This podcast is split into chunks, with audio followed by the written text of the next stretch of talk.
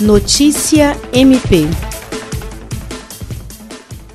O Ministério Público do Estado do Acre montou força-tarefa com a missão de impulsionar procedimentos e processos extrajudiciais que estão pendentes de providências em unidades ministeriais instaladas no interior do Estado. Para isso, a Administração Superior do MP Acreano reforçou a equipe e disponibilizou toda a estrutura da assessoria jurídica virtual que vai prestar serviço de apoio técnico jurídico visando dar andamento aos procedimentos extrajudiciais que estão em atraso.